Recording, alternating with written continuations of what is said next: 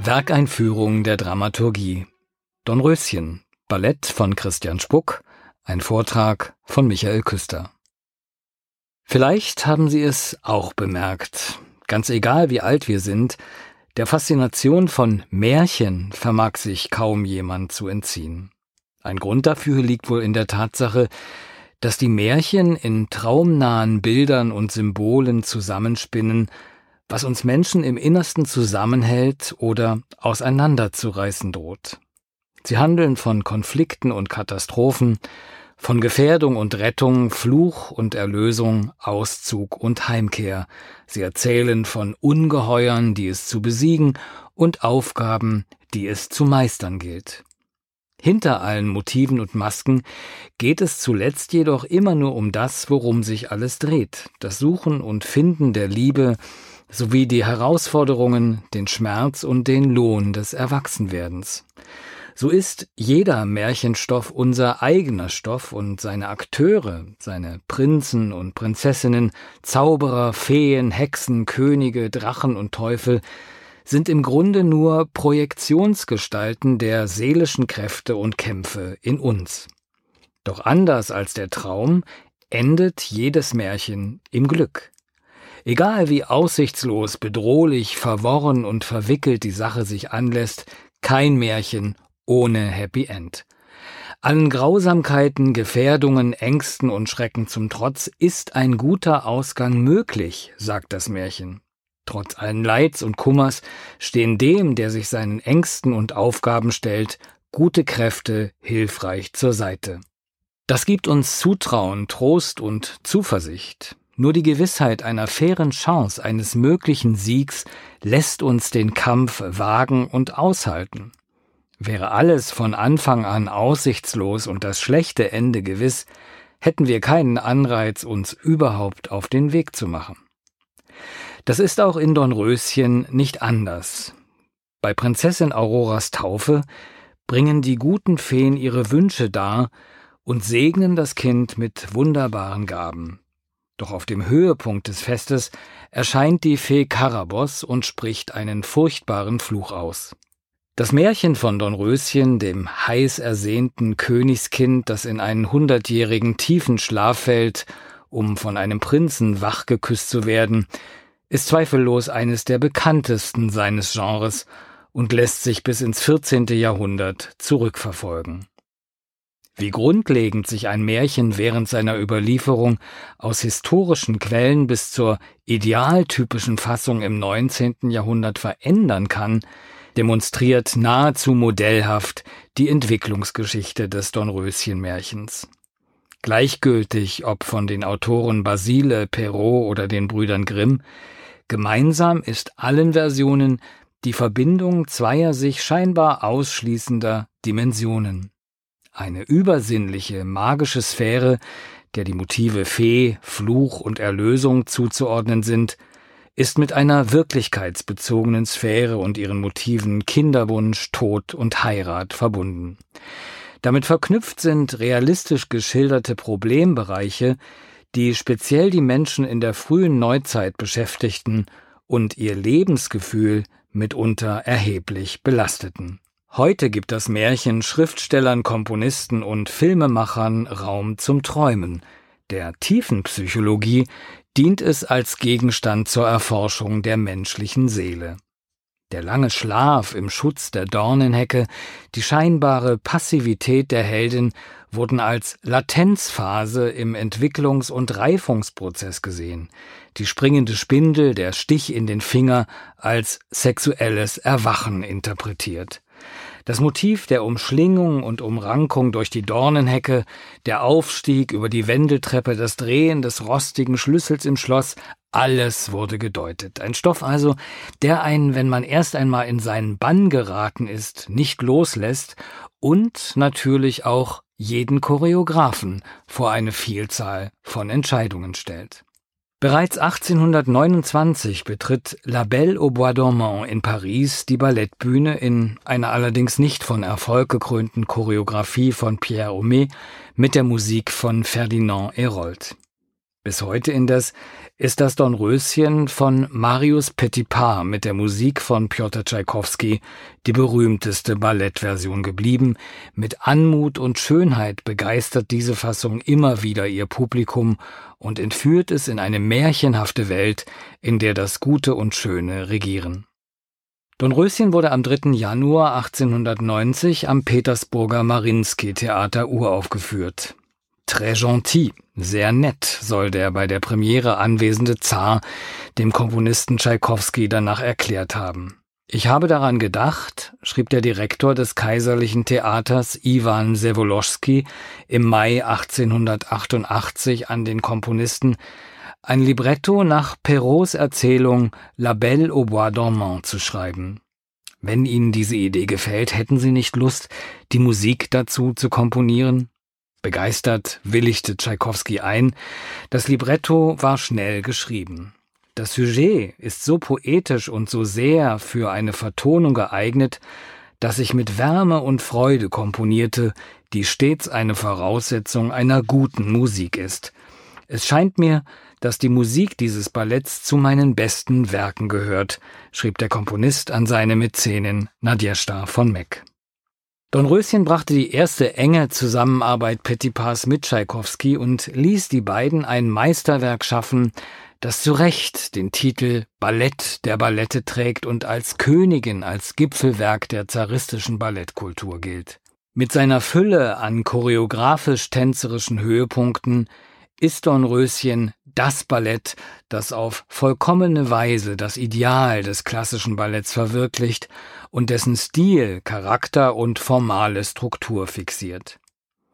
Petipa hatte mit seiner Choreografie einige der elegantesten und zugleich schwierigsten Partien des klassischen Ballettrepertoires geschaffen. Mit seinem berühmten Rosenadagio oder dem Grand Pas de Deux von Prinz und Prinzessin hinterließ Petipa seine wohl kostbarsten choreografischen Eingebungen. Der Prima Ballerina kommt in seinen Balletten die führende Rolle zu.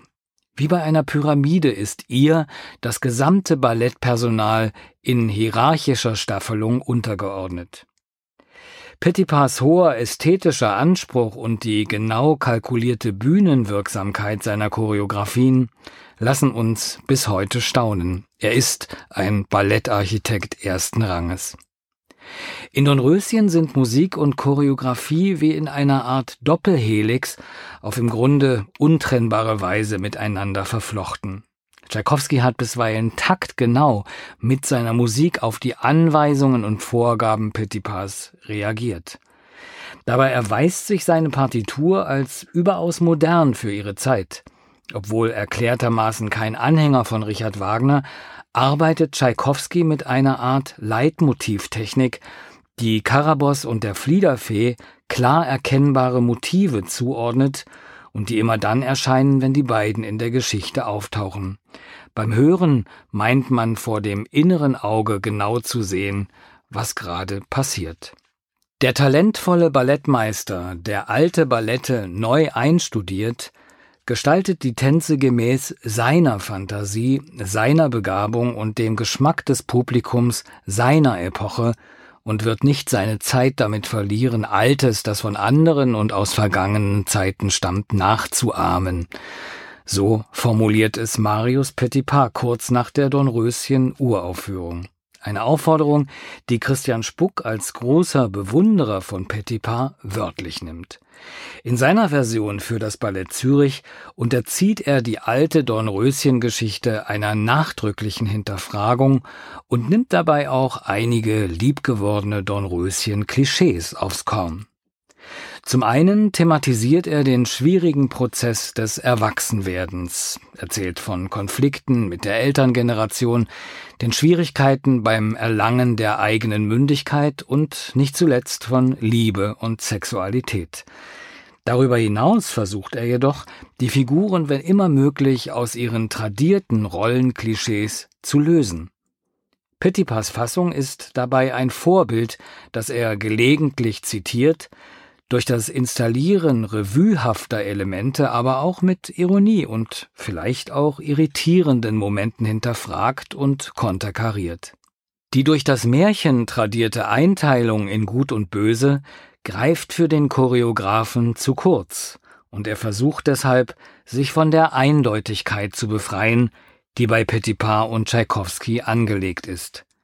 Viel spannender, so meint er, sei es doch zu hinterfragen, ob das vermeintlich Böse nicht auch eine gute Seite hat und ob die angeblich positive Figur auch wirklich nur positiv ist.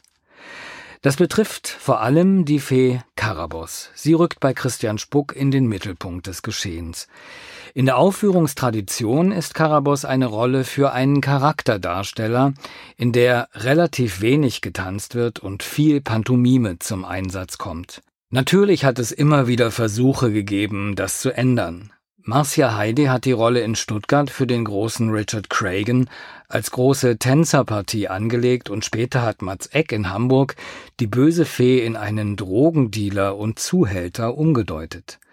Auch für Christian Spuck ist Pantomime keine Option. Ihm ist es wichtig, dass sich Karabos wie alle anderen Figuren tänzerisch mitteilt und ihr Charakter auf Grundlage der Choreografie erkennbar wird. In einem Prolog erzählt er nun ihre Vorgeschichte und aus der wird sehr klar ersichtlich, warum Karabos so hart und unversöhnlich agiert. Bei Christian Spuck findet die Figur einen Weg aus ihrer Eindimensionalität, weil sie eben mit ganz neuen Facetten ausgestattet ist, zu denen nicht zuletzt ihre Verletzlichkeit und Liebesbedürftigkeit gehören. Um das zu erreichen, hat Christian Spuck Tschaikowskis Musik teilweise neu angeordnet. Ähnlich wie im Nussknacker steht bei Tschaikowski und Petipa ja auch bei Dornröschen ein Divertissement am Schluss des Balletts, das für den Gang der Geschichte keine Rolle mehr spielt und einzig als Folie für eindrucksvollen Tanz vorgesehen war. Da finden sich viele wunderbare Musiknummern, die der Choreograf jetzt in den Prolog und die beiden Akte seines Balletts integriert hat. Im Laufe des Stücks erleben wir Karabos als verletzte, tief empfindende und leidenschaftliche Figur, die Aurora während ihres Aufwachsens aus der Distanz liebevoll begleitet. Sie erkennt, dass der Fluch, den sie über Aurora verhängt hat, die falsche trifft, da er im Grunde dem Königspaar gilt. Es gelingt Karabos schließlich, über sich selbst und ihre Rachegefühle hinauszuwachsen. Auch die Fliederfee erfährt eine Umdeutung. Wie Karabos und alle anderen Feen hat Christian Spuck auch sie mit einem männlichen Tänzer besetzt und auch der Kuss der wahren Liebe, durch den Aurora aus ihrem langen Schlaf erweckt wird, erfährt eine überraschende Umdeutung, die hier aber nicht verraten sei. Zur Choreografie für die Tänzerinnen und Tänzer des Balletts Zürich kommt mit dem sehr komplexen Bühnenbild von Rufus Didvistus eine zweite Choreografie hinzu, nämlich die des Raumes. Schauplatz für die Handlung ist ein großes, bewegliches Haus, in dessen von Türen und Gängen durchbrochenen Zimmerfluchten das Märchen zu Hause ist. Die fast 240 verschiedenen Kostüme stammen von der israelischen Kostümbildnerin Buki Schiff, auch sie eine Meisterin im Hinterfragen von Traditionen.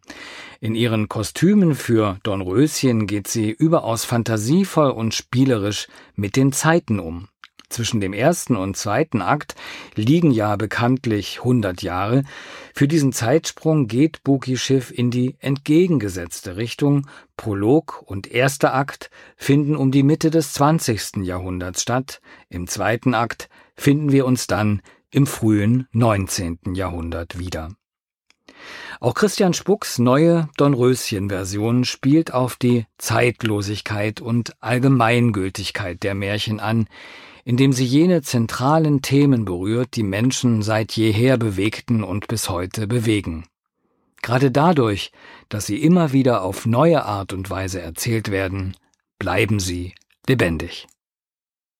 Dornröschen, Ballett von Christian Spuck, ein Vortrag von Michael Küster.